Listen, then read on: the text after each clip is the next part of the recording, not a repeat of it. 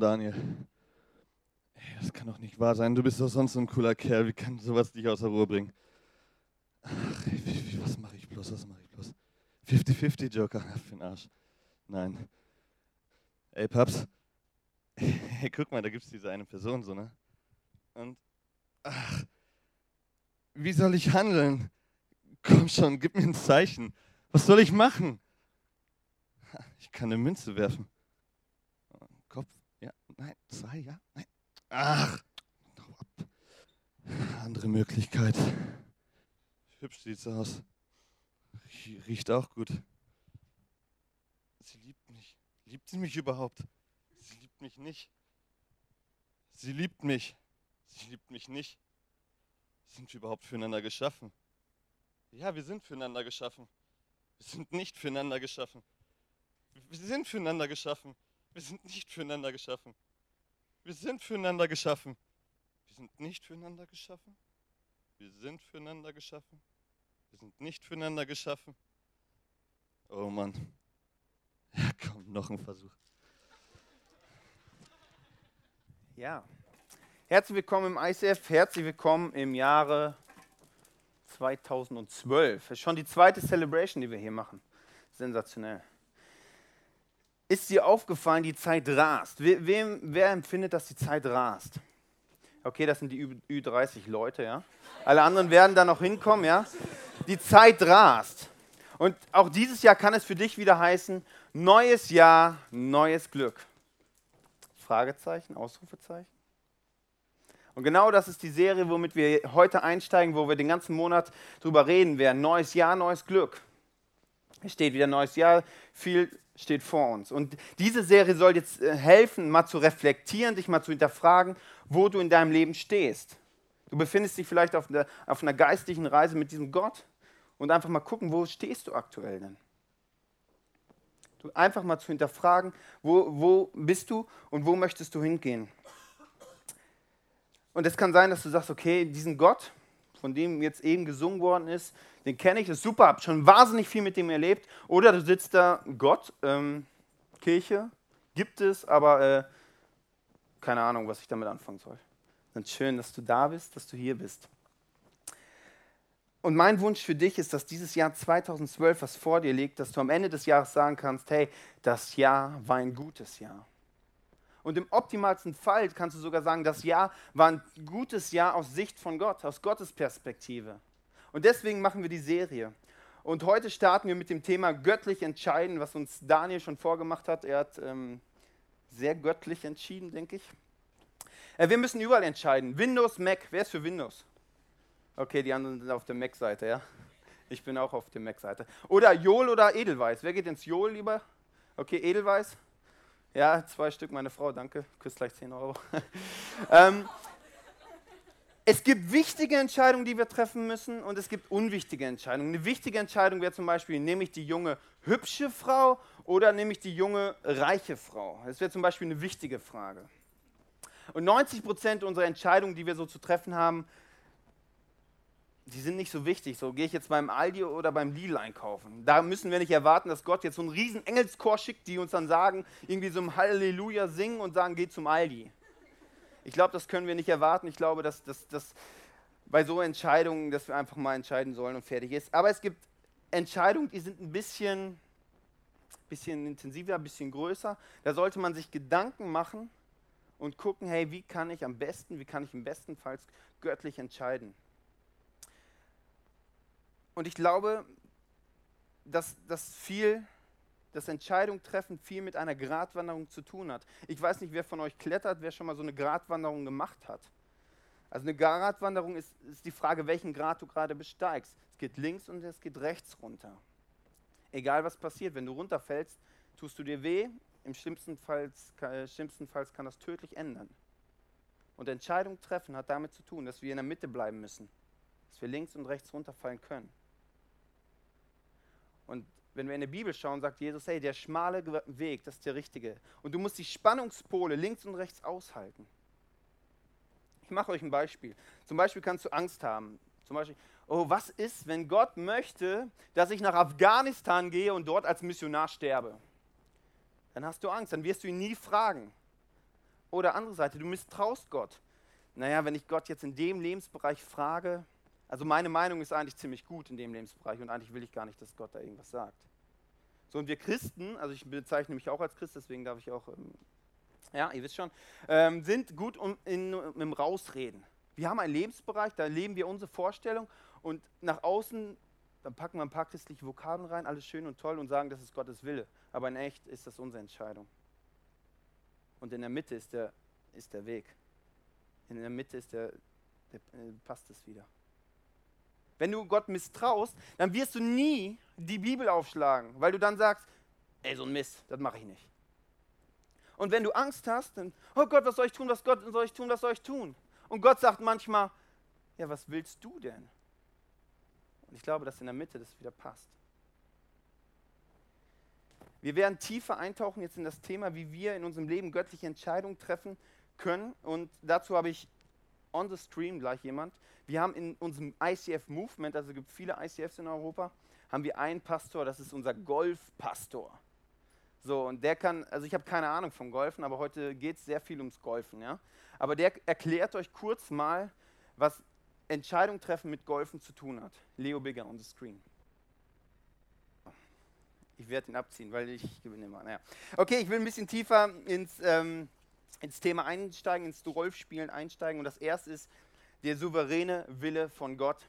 Viele Christen, also ich auch, ich sage, dass dieses Thema oder den souveräne Wille, der steht von Gott, der steht in der Bibel.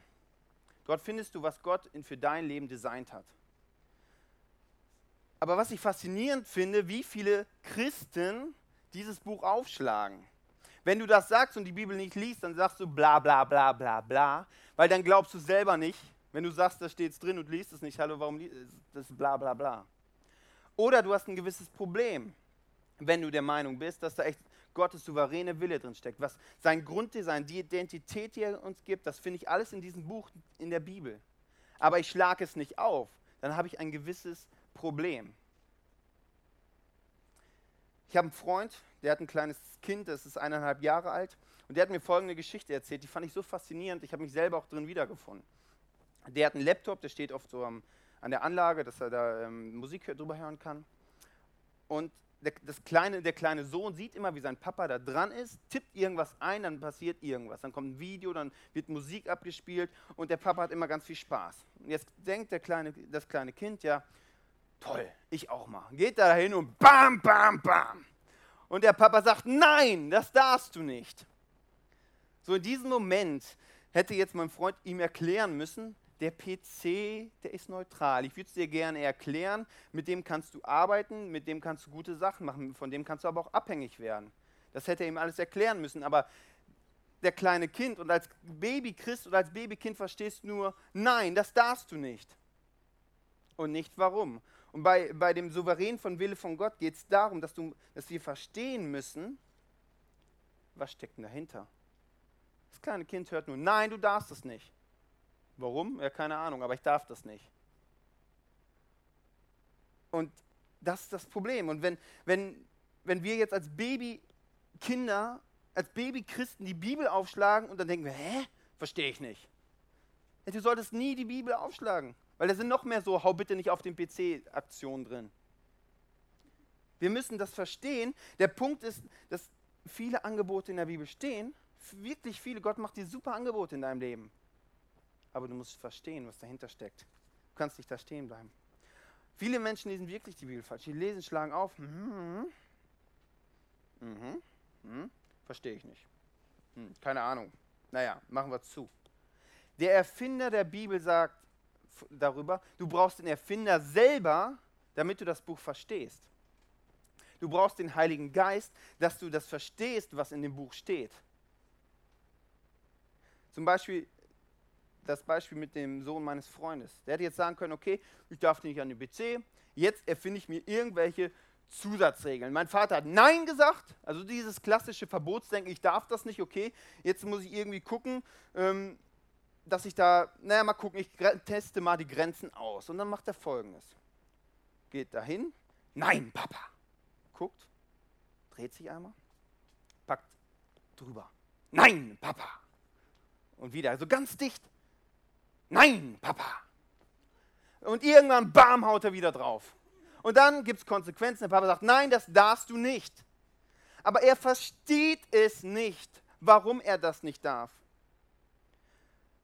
Und vielleicht bezeichnest du dich als Babychrist. Auch wenn du lange schon Christ bist, kannst du ein Babychrist sein. Ich will, dich, ich will dir nicht zu nahe treten. Aber als Babychrist verstehst du nur Nein und du verstehst das Design dahinter nicht. Du verstehst den souveränen Willen von diesem Gott nicht. Es ist genauso wie in den Zeiten wie von Jesus. Da waren Männer und Frauen, die haben ernsthaft, die wollten wirklich ernsthaft diesen Jesus nachfolgen. Die haben ihr Leben, also ihre Arbeitsstelle aufgehört und haben, haben diesen Jesus nachgefolgt. Also sie wollten wirklich ernsthaft diesen, diesem Jesus nachfolgen. Und dann lesen sie folgende Sache in der Bibel. Nichts Moralisches, einfach nur eine Sache, du sollst den Sabbat heiligen. Die haben das gelesen. Hat das irgendjemand verstanden? Nö. Also lass uns irgendwelche Zusatzregeln machen, dass wir bloß dieses Gebot nicht übertreten. Lass uns da wirklich drumherum was bauen, dass nichts passiert. Das wäre so, wenn das, das Kind von meinem Freund sagen würde, okay, den Laptop darf ich noch nicht mal anfassen.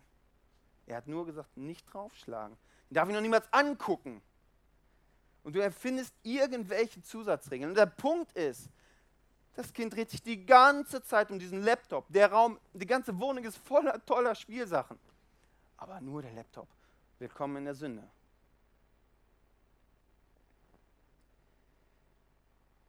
Und in unserem Leben sieht es oft auch so lächerlich aus, dass wir uns um Dinge drehen, aber es nicht verstehen. Der, der Sohn, der kann den PC erst später nutzen, wenn er bereit ist zu verstehen, wofür er ihn gebrauchen kann. Aber zurzeit muss, muss man das auf Unmündigkeit stehen lassen.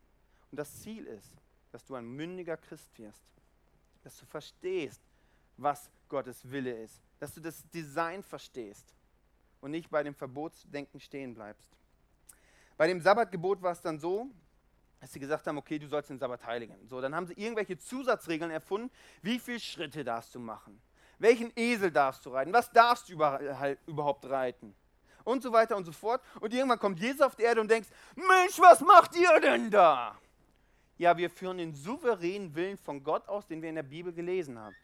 Und Gott packt, äh, Jesus packt sich an den Kopf und denkt, ihr habt nicht verstanden, worum es geht. Ihr habt nicht verstanden, worum es geht. Das wäre so, wie der kleine Sohn vorm Laptop steht und bleibt sein Leben lang. Ich darf hier nicht dran, ich darf hier nicht dran, ich darf hier nicht dran, ich darf hier nicht dran.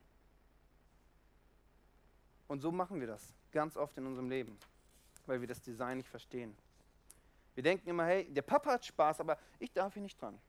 Das ist oft unser Denken, das ist auch unser Denken von Sünde. Die anderen haben Spaß und wir, Gott sagt, wir dürfen das nicht, weil wir es nicht verstehen, was dahinter steckt. Bei dem Sabbatgebot möchte ich dir kurz erklären, wie es, äh, es wirklich ist. Also ich habe mich sehr viel damit beschäftigt und ich habe entdeckt, dass das Sabbat der Ta ein Tag in der Woche ist, wo du so tun darfst, als ob alles erledigt wäre. Das heißt nicht, es ist alles erledigt. Habe ich früher gedacht, ich wollte alles fertig haben. Wenn es erledigt ist, dann darf ich mich ausruhen. Aber du darfst so tun, als ob, wäre, als ob alles erledigt wäre. So, und wir Menschen sind ja komisch. Und jetzt könnte ich zum Beispiel sagen, ich, Manuel Pohl, als Bibelausleger würde sagen, am Sabbat ist es strengstens verboten, mit seiner Frau einkaufen zu gehen. Das ist die größte Arbeit, die einem Mann auferlegt werden da kann. Dann würde meine Frau sagen, ja, shoppen gehen, da entspanne ich. Das ist pures Ausruhen für mich. Aber Sport, du darfst doch niemals an Sport denken. So, und du merkst, wenn wir dann anfangen, irgendwelche Regeln aufzustellen, dann werden wir wieder komisch. Und irgendwie voll an dem vorbei, was Gott sich eigentlich gedacht hat. Voll an dem vorbei. Anais Nin hat mal gesagt, wir sehen die Dinge nicht so, wie sie sind, sondern wir sehen sie so, wie wir sind.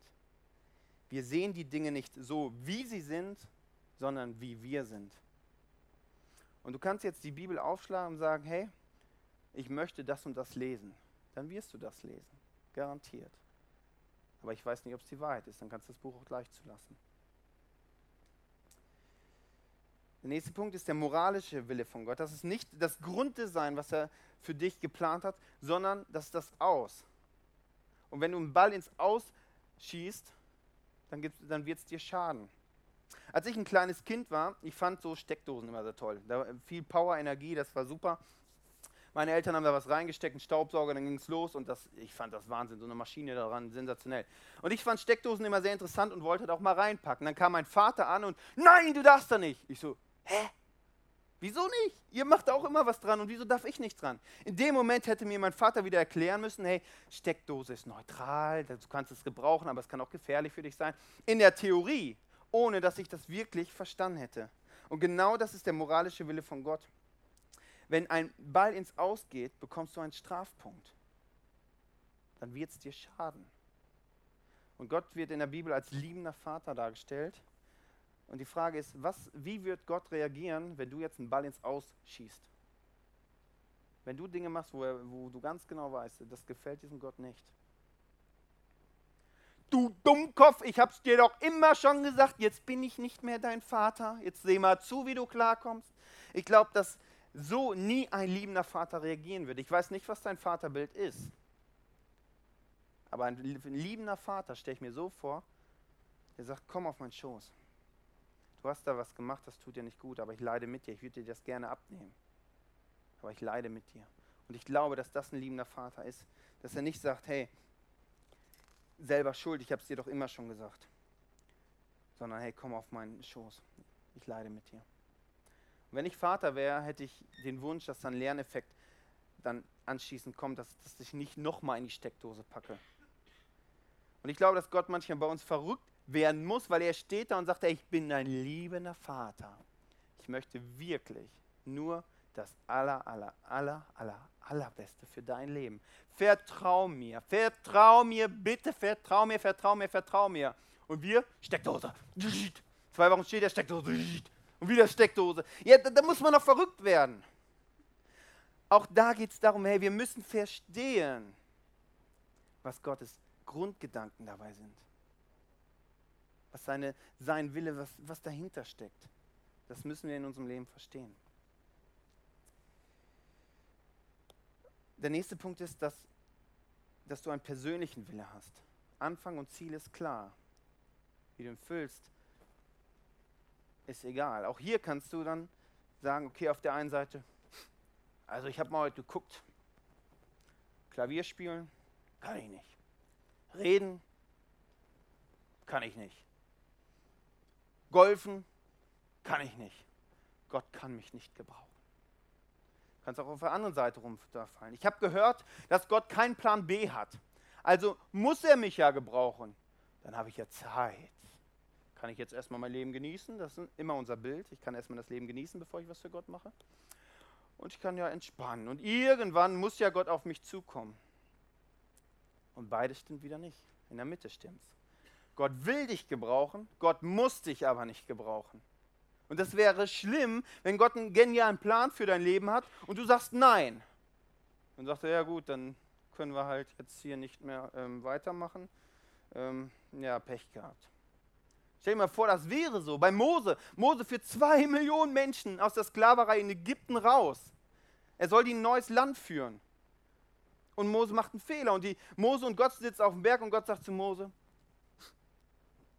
jetzt hast du versagt. Du hast es nicht hingekriegt. Jetzt müssen wir zwei Millionen Menschen da unten sterben lassen, weil du versagt hast. So geht es nicht weiter. Die, die Geschichte geht sehr hart weiter, weil Gott zu Mose sagt, hey Mose, mein Plan wäre es gewesen für dich, dass du das Volk in das neue Land führst. Aber du machst es nicht. Deswegen macht es jetzt Josua. Ich glaube, dass, dass, dass wir ähm, die Spannung aushalten müssen und in der Mitte bleiben müssen. In den nächsten Wochen werden wir viel darüber reden, was wir als ICF vorhaben, wo wir, wo, was für Ziele wir für 2012 haben. Wir, haben. wir treffen uns am Mittwoch, das heißt ICF United, da wollen wir einen Fokus setzen, was wir dieses Jahr, was, am Ende, was wir am Ende dieses Jahres als ICF sagen wollen. Wenn du auf der einen Seite runterfällst, dann denkst du, sagst du, okay, ich kann nichts, dann wirst du nie in die Bewegung, die Gott mit deinem Leben vorhat, einsteigen können. Weil du bremst dich selber aus, weil du denkst, du kannst nichts. Das, was hier auf der Bühne ist, sind ein paar Sachen, die im ICF möglich sind. Ein paar Sachen, die in Gottes Reich möglich sind.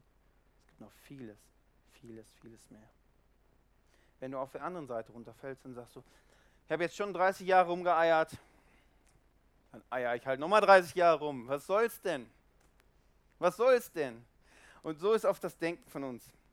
Als wir die Kirche gestartet haben, merkte ich so, Gott macht mir ein Angebot, wo er sagt, hey Manuel, schau mal an, da ist eine Stadt, da kannst du hingehen, kannst Kirche starten. Hast Bock drauf? Wenn ich es nicht mache, macht es jemand anders. Ich weiß, hätte ich nicht Ja gesagt, hätte er, er irgendeinen Nicht-Christ wahrscheinlich berufen, der es dann gemacht hätte. Aber ich habe gesagt, ja, ich will, weil ich möchte ganz weit vorne bei dem Abenteuer mit Gott bei sein. Ganz weit vorne. Ich möchte nicht irgendwie Nebendarsteller sein. Ich möchte ganz weit vorne dabei sein. Deswegen habe ich gesagt, ja, das möchte ich. Oft sind wir Menschen echt gut im, im Rumeiern, Rumlulern und machen irgendwie gar nichts. Und die Theologie, dass es keinen Plan B gibt, kann dazu führen, dass du dich irgendwann dermaßen in den Arsch beißt, weil du merkst, hey, shit, die und die Bewegung hätte Gott für mein Leben geplant, das hätte Gott in meinem Leben machen wollen. Aber ich wollte nicht. Klar ist Gott gnädig, klar gibt Gott dir noch eine zweite Chance, klar. Aber da kannst du auch wieder auf der anderen Seite runterfallen. Er will es mit dir tun, muss es aber nicht. Es wäre schlimm, wenn, wenn Gott abhängig wäre von Manuel Pohl, dass Bielefeld erreicht wird. Das wäre schrecklich. Er will es mit mir tun, muss es aber nicht. Und genau das Gleiche ist für dich auch da. Jetzt ist die Frage, wie erkenne ich denn Gottes Willen für mein Leben? Wie erkenne ich das denn?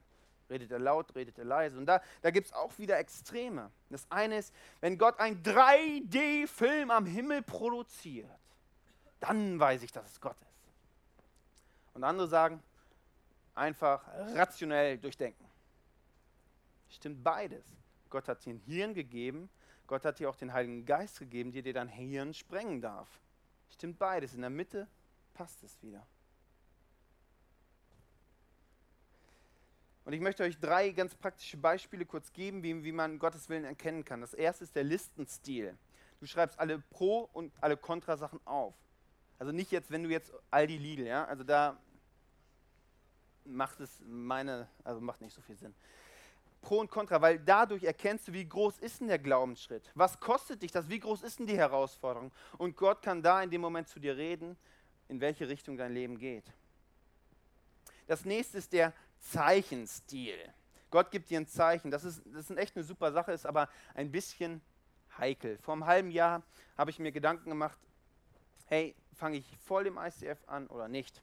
Ich dachte, Gott, ich brauche ein Zeichen von dir, das ist eine Entscheidung, keine Ahnung. Keine Ahnung, was ich machen soll. In dem Moment hätte ich sagen können, okay, Gott, ich lege mich in meinen Sophi rein und warte, bis irgendwann vom Himmel ein Job kommt. Das hätte ich machen können. Ich habe gesagt, komm, ich, ich muss mich wenigstens bewegen. Dann habe ich Bewerbung geschrieben, überall eine Absage bekommen. Jetzt arbeite ich voll im ICF. Also es ist eine super Sache, aber es ist auch ein bisschen ein bisschen heikel. Zum Beispiel, wenn ich, ja, ist es Partner A oder Partner B? Wenn es morgen regnet, dann ist es Partner A, wenn die Sonne scheint, Partner B. Ja, jetzt sind da in dem gleichen Land auch 30 Leute, 30 Bauern, die, die unbedingt Regen brauchen. Jetzt muss aber die Sonne scheinen lassen, weil einer gebetet hat wegen der Freundin, ja. Also das ist so ein bisschen, und dann ist, dann ist an dem nächsten Tag ein bisschen Regen, ein bisschen Sonne, ein bisschen hier und ein bisschen da. Du machst sowieso, was du möchtest. Da war ein Mann, der hat gesagt, okay, ähm, ich möchte abnehmen. Für die nächsten zwei Monate kein McDonald's mehr. Das hat er seinem Freund erzählt. Zwei Wochen später treffen die sich bei McDonald's wieder. Der Freund fragt, hey, wieso bist du hier? Ja, heute Morgen habe ich zu Gott gebetet, so, wenn du es wirklich gut mit mir meinst, Gott, erste Lüge, dann dann lass doch, wenn ich heute Feierabend habe, direkt vor McDonald's einen Parkplatz frei sein, dann weiß ich, du meinst es wirklich gut mit mir und ich kann mir so zwei äh, Big Macs und drei Sparmenüs mal reinziehen. Ja, und war der frei? Ja, als ich da ankam, nee, da war keiner frei. Aber ich bin fünfmal rumgefahren, da war der frei. Also kannst dich schon dermaßen ähm, verkackeiern damit. Der nächste Stil ist der offene Türen-Stil. Du bist in einer Grunddynamik, du bewegst dich, du machst was, zum Beispiel wie ich, ich bewerbe mich, das ist ein klassisches Beispiel. Entweder bestätigt Gott das oder halt nicht. Es geht eine Tür auf oder eine Tür zu, aber du bist in der Grunddynamik drin. Aber jetzt ist die Frage, okay, ähm, woher weiß ich das denn, dass das Gott ist? Oder Und in der Bibel steht folgendes, Paulus sagt das, prüft alles und das Gute behaltet. Prüft alles, nicht nur das, wo ihr Bock drauf habt, prüft alles. Prüft unsere Kirche, prüft das, was wir machen, prüft das, was ich sage und behalte das Gute. Und da habe ich auch drei Punkte. Das erste sind Freunde. Hast du Freunde, die, die dein Anliegen prüfen dürfen? Wenn du sagst, ey, du hast keinen Freundeskreis um dir, melde dich, wir haben dort einen Infopoint, melde dich dort. Dort, dann kriegst du eine Small Group zugeteilt. Dort wirst du Leute haben, die, die dir dabei helfen, die dir auch deine Sachen prüfen. Das Ding ist an Freunden, dass, dass du oft, wenn du Entscheidungen treffen musst, emotional gebunden bist. Und wenn du emotional eine Entscheidung treffen musst, ist das nicht die beste Voraussetzung.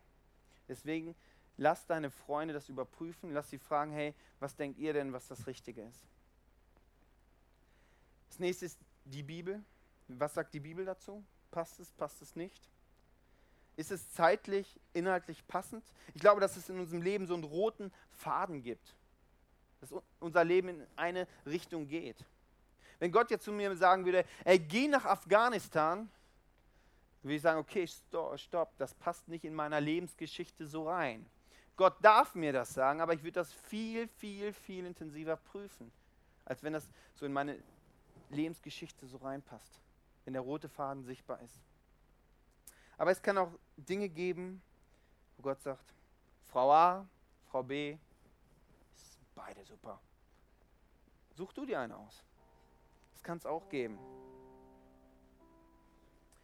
Die Frage ist heute, was hat das Ganze mit dir zu tun? Was hat das für dich mit 2012 zu tun? Was willst du am Ende des Jahres 2012? Was möchtest du dann über das Jahr sagen? Weil wenn du jetzt überlegst, was du dann sagen willst, kannst du morgen damit anfangen. Wenn du im Dezember anfängst, wirst du es nicht schaffen.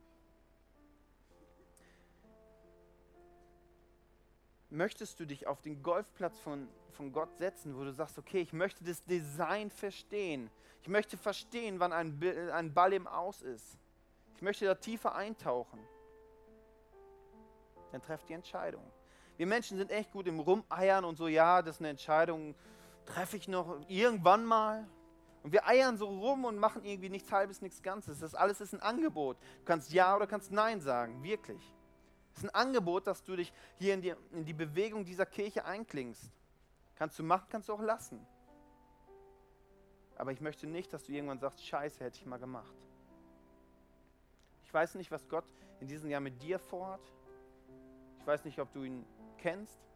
Wenn du ihn nicht kennst, dann ist mein Wunsch, dass, dass, du, dass du dieses Jahr oder heute ein Startsignal von ihm bekommst. Dass du ihn erlebst und spürst, da ist wirklich ein Gott, der meint es wirklich gut mit meinem Leben. Ich weiß nicht, was das ja der Plan für dich ist. Aber vielleicht ist es auch dran, dich in diese Bewegung dieser Kirche einzuklinken. Dann komm Mittwoch zu dem ICF United. Melde dich heute noch bei dem Infopoint. Rede mit Leuten darüber. Treff eine, die Entscheidung, wann, wann, wann du sie treffen sollst. Ich bin darin sehr gut zu schieben. Ich mache es irgendwann mal. Und merke oft, scheiße, das ist kacke. Das ist wirklich nicht das Beste für mein Leben. Weil die Entscheidung hätte ich die dann getroffen, hätte ich schon viel, viel mehr erlebt.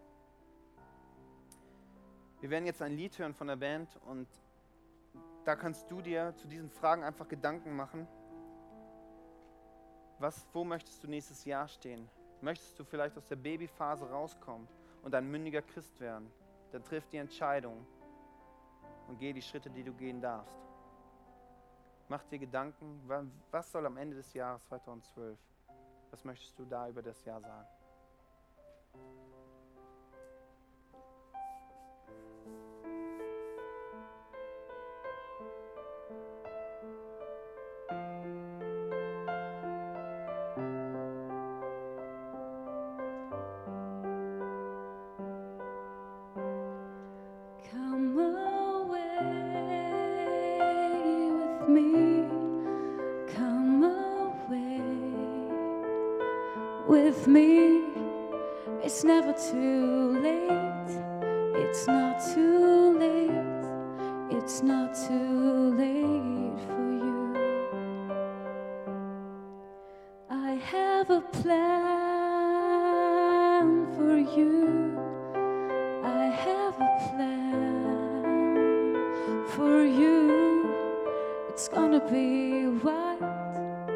It's gonna be great. It's gonna be full of me. So come away with me.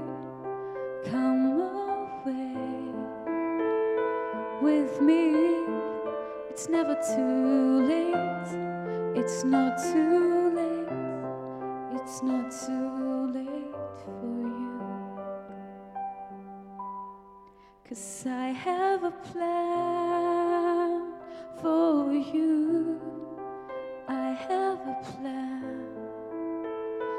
for you. It's gonna be white. It's gonna be great. It's gonna be full of me.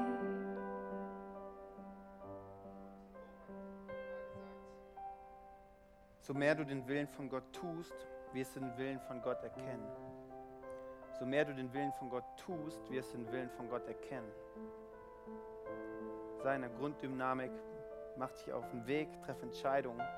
Ich möchte jetzt für dich beten, wenn du sagst, ich möchte Entscheidungen treffen, nicht dort stehen zu bleiben, wo ich jetzt stehe. Ich möchte mich in die Bewegung reinklinken, die Gott für mein Leben vorhat, was er für mich geplant hat. Ich möchte entdecken, was es heißt, mit ihm unterwegs zu sein. Ich möchte wissen, was ein Aus ist.